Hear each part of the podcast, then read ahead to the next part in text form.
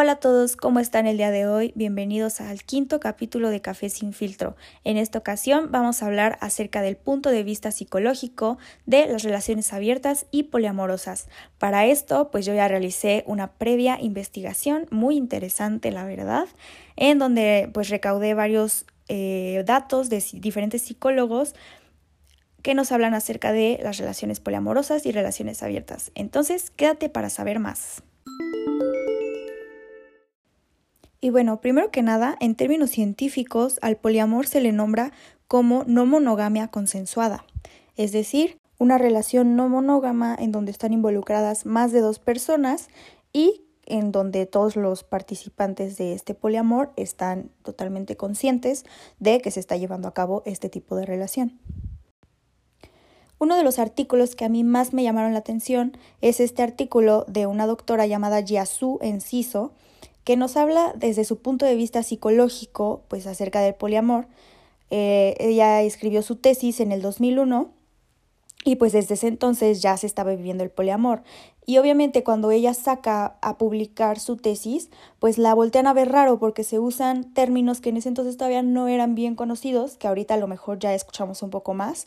Pero bueno, se me hizo muy muy interesante, entonces les quiero compartir un poquito de cómo es que abordó el tema ella. Yasu nos empieza contando cómo es que el poliamor no es nada nuevo, a pesar de que cuando lo publicó la sociedad empezó a, a, preguntarse qué era eso, que por qué estaba escribiendo acerca de ese tema.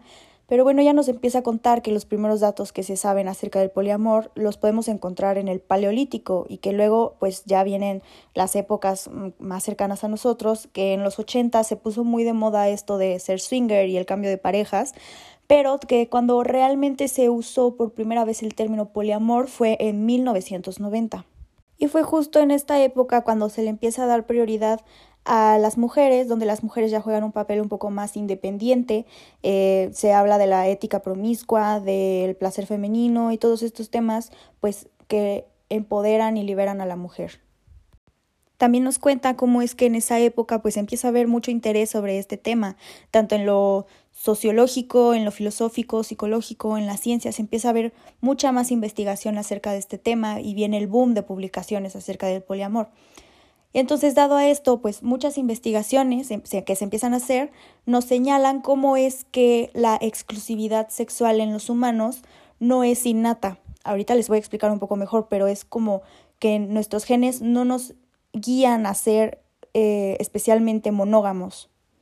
Todas estas investigaciones nos hablan de que los humanos no somos especialmente monógamos y tampoco pues en algunos animales también podemos ver todo esto del poliamor, como yo ya les comentaba en capítulos anteriores, y es más bien que las características de nuestra sociedad nos guían a preferir la monogamia, como por ejemplo lo son pues las enfermedades de transmisión sexual, que obviamente pues es una preocupación que se tiene, em, todo esto de estar bien establecido en un solo lugar, de tener propiedades, de tener una economía bien establecida, pues todo esto nos va a guiar a ser monógamos para eh, pues, pues tener una vida mejor, ¿no? Pero bueno, pues lo podemos ver en animales, por ejemplo, en los peces. Los peces van a esparcir sus genes a más no poder para reproducirse. Entonces, pues no son precisamente monógamos y todo lo hacen con fines reproductivos. Obviamente son temas bastante complejos y todavía nos hace falta yo creo que mucha investigación acerca del tema porque pues es una relación biológica, cultural y social. Entonces son como varios eh, aspectos que hay que analizar como para saber si realmente somos poliamorosos innatos, monógamos innatos o por qué es que se decide ser así, si solo es un tema eh, de hedonismo o, o por qué es que sucede todo esto en nuestra sociedad actual que pues se ve un poquito más marcado, ¿verdad? Y también es muy interesante ver cómo el amor romántico y esta idea del matrimonio tiene un, un origen y una razón de ser que nace justamente en el siglo XIX en Occidente, en donde se empezó a formar una ideología de poner al corazón antes que el bolsillo. Esta era como la idea que se empezó a tener, un amor muy romántico, de darlo todo y, y, tener una pareja de por vida y un compañero de vida y todas estas características que las vemos muy plasmadas en películas, en libros, en todos lados se nos habla de un amor muy romántico y de que te tienes que entregar totalmente a una sola persona. Y desde este entonces la lista de características que tu pareja debe tener no deja de crecer. Tu pareja debe ser amante, debe ser compañero, debe ser mejor amigo, debe ser consejero, debe ser romántico, debe ser mil cosas, mil cosas que nos hacen creer y romantizan la idea del amor cuando se empieza a volver un tema casi utópico, porque va a ser imposible que tú encuentres todas estas características en una persona, es imposible que encuentres a una persona perfecta en todos estos aspectos. Entonces tus estándares se vuelven tan altos que ya no te llenan, entonces se nos mete la idea y el sueño de encontrar una pareja romántica a la cual nos vamos a entregar completamente y nos vamos a encerrar en nuestra burbuja de amor para toda la vida. Y se me hace algo casi imposible. Cada vez más son los lugares en donde podemos ver este tipo de relaciones, estos conceptos, estos términos, ya sea en Internet, por ejemplo, en 2017 la palabra más googleada fue el poliamor, justamente, eh, pues en, no sé, Netflix, pues vemos muchísimas series que ya hablan acerca del tema. Eh, y pues también esto sucede porque los millennials pues ya nacieron con esta mentalidad un poco más abierta, más expuestos a la información y pues tienen las, las opciones más eh, abiertas, por así decirlo, ¿no? Entonces pues ellos también vienen a hacer el cambio de esta mentalidad porque ellos ya nacieron con eso. Quiero compartir una frase eh, que dijo una periodista británica que lleva 10 años en una relación poliamorosa y pues a ella le funciona muy bien. Y bueno, se las voy a leer textualmente. Algo unido a esta generación temerosa, frustrada, sobreanalizada, con un sentido exagerado de las consecuencias de sus acciones y el impulso de hacer el bien en un mundo loco. Queremos la libertad sexual y el amor libre que nuestros padres disfrutaron, al menos en teoría, pero también una comprensión más profunda de lo que puede ir mal. Queremos diversión y libertad, pero también sacar buena nota en el examen. Queremos hacer lo correcto. Creo que con esta frase nos podemos dar cuenta de qué es lo que busca la generación millennial y un poquito de la forma en la que piensan y cómo se estructura eh, su forma de vivir, ¿no? Porque pues sí buscan libertad, pero buscan sentirse amados, pero también quieren este, disfrutar de, de todas las experiencias posibles. Entonces, pues yo creo que esta frase está bastante acertada al tipo de pensamiento que se vive hoy en día con las nuevas generaciones. Bueno, en todo este primer fragmento me enfoqué mucho en las relaciones poliamorosas. Ahora vamos a pasar a analizar las relaciones abiertas, que creo que hay un poco menos de información acerca de esto, pero pues voy a tratar de, de darles los mejores datos posibles. Primero que nada, nos definen a las relaciones abiertas como aquellas que se salen del guion y lo normativo. Este tipo de relaciones, por lo general, es esta en la que dos personas mantienen una relación romántica, afectiva y sexual entre ellas y además mantienen relaciones sexuales o románticas con otras personas.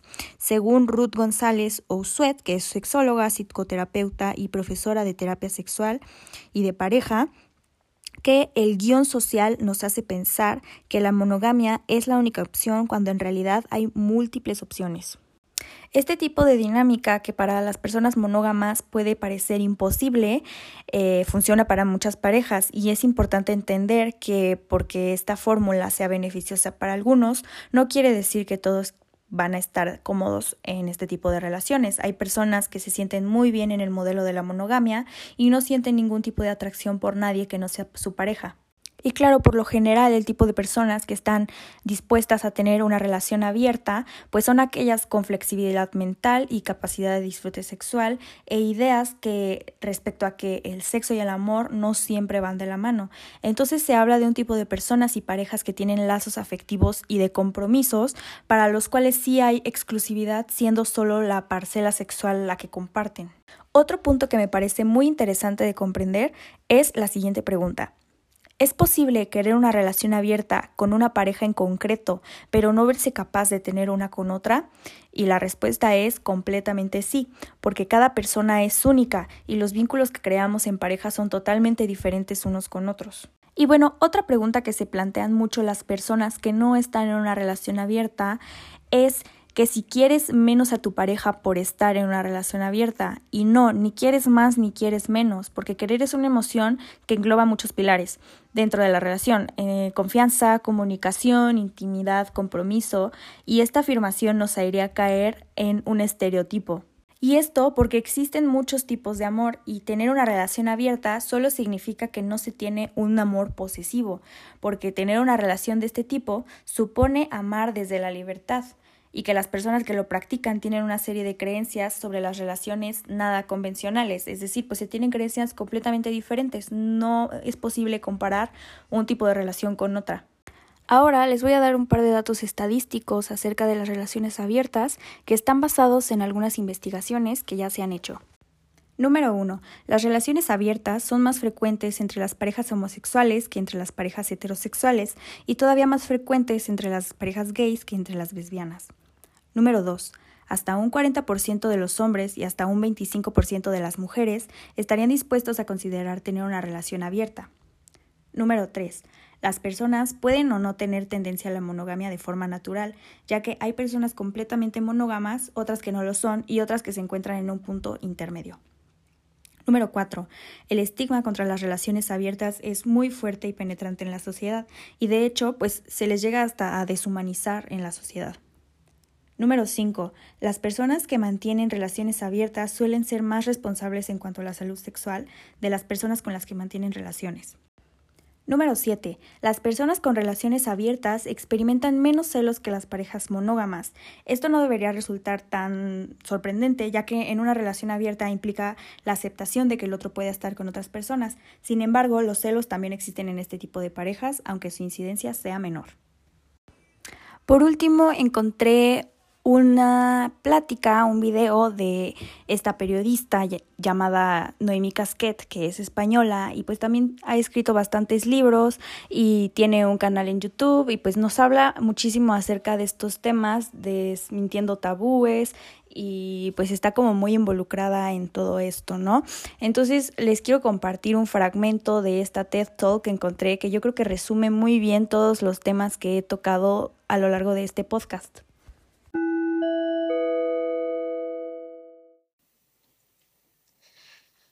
Me planteé también cómo quería que fuese mi futuro en el amor.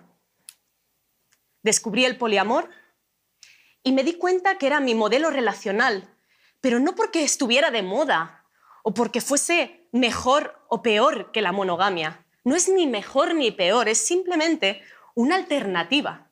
Y esa alternativa se adapta más a mí y a mi forma de entender las relaciones y el amor. Añadí también cinco ingredientes a mis relaciones. La empatía, la comunicación, la confianza, el respeto y el amor. E incluso podríamos añadir un sexto, que sería la responsabilidad afectiva. Y me alejé del amor romántico tóxico de las medias naranjas, de positivizar los celos y las posesiones, de fusionarme con otra persona o de depender emocionalmente de esa persona. Y busqué el equilibrio, el crecimiento y la aportación mutua. Pero en todo este proceso, de lo que me di cuenta, es de quién había detrás. Tras el adoctrinamiento social existe el interés de que el sistema se mantenga, de preservar la hegemonía, de seguir con la individualidad, de que sigamos siendo manipulables.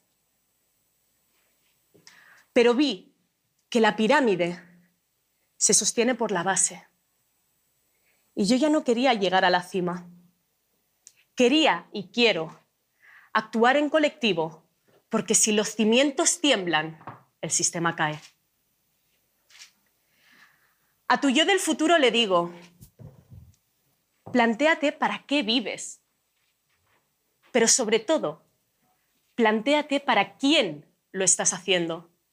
El sexo ha sido y es la herramienta más censurada hasta el momento. Pregúntate por qué. Y ya puestos a preguntar, pregúntate quién eres. ¿Qué eres? Porque el futuro está en ti, más presente que nunca. No dejes que nadie te lo quite. Recuerda que solamente vas a vivir una vez. De ti depende. Muchas gracias.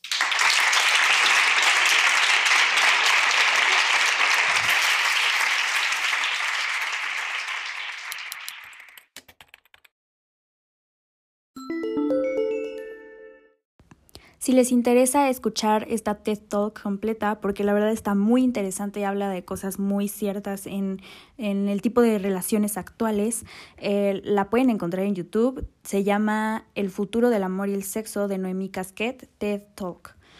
Y bueno, eh, la verdad es que toca puntos muy interesantes que la verdad engloban muchísimo lo que estuve yo hablando y la idea principal de que se romantice el amor y de que mm, no las relaciones poliamorosas, las relaciones abiertas no son mejores o peores que otras, simplemente es están dentro del abanico de opciones que se nos presentan en, en la vida, ¿no?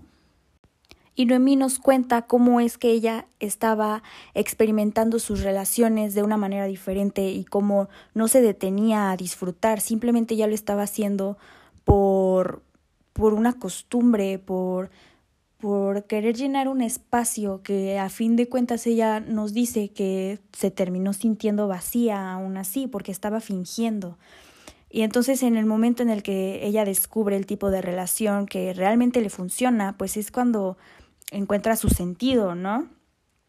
Y bueno, pues también nos, nos dice que hay que disfrutar, que la vida pues solamente pasa una vez y ya. Y bueno, así como Noemí se dio cuenta de que este tipo de relaciones le funcionaban mejor porque no, no, tienes por qué seguir un estándar. No sé si ustedes han escuchado que la sexualidad es un espectro y con esto nos referimos a que no es lineal, no sigue una forma, sino que tiene muchas coyunturas en las que se segmenta y por eso se desconoce mucho acerca del tema porque cada vez van a surgir cosas nuevas y cada vez se descubren cosas nuevas y cada persona pues obviamente va a tener pensamientos diferentes y gustos muy diferentes. Por esto pues todavía existen muchas áreas grises acerca de la sexualidad. Y claro, se le tiene mucho miedo a lo desconocido. Es por esto que nos aferramos a lo que ya sabemos. ¿Y qué es lo que sabemos? Pues todo en torno a la monogamia, al matrimonio, a tener hijos, a tener una relación exclusiva y por eso pues nos aferramos a esto porque es lo, lo que consideramos controlable. Y bueno, ya para cerrar, yo encontré un test que me pareció hasta divertido en caso de que eh, ustedes también se encuentren en ese proceso de descubrir si es algo que les interesa o simplemente por curiosidad, no lo sé. Pero bueno, encontré un test que es del país y se llama Más allá de la monogamia. Y pues en este test eh, te hacen ciertas preguntas y te enseñan como un mapa en donde se resumen todos los tipos de relaciones, ya sea abierta, monógama, poliamorosa, y te posiciona eh, con porcentajes más o menos en dónde estás tú, en dónde, qué es como lo que más te podría funcionar a ti. Entonces, pues si quieren hacer su test, eh, lo pueden encontrar pues en internet. Y bueno, eso sería todo por este capítulo. Espero les haya gustado mucho. La verdad es que este capítulo también es uno de mis favoritos porque toqué varios temas muy interesantes que ya había querido yo tocar antes. Eh, y bueno, pues también si tienen algún punto de vista diferente al mío o comparten también mi forma de pensar, pues me gustaría como que me, me, lo compartieran. Este, y bueno, nos vemos en un próximo capítulo. Recuerden que ya solo nos quedan dos capítulos que saldrán la próxima semana. Entonces, los espero por acá. Gracias.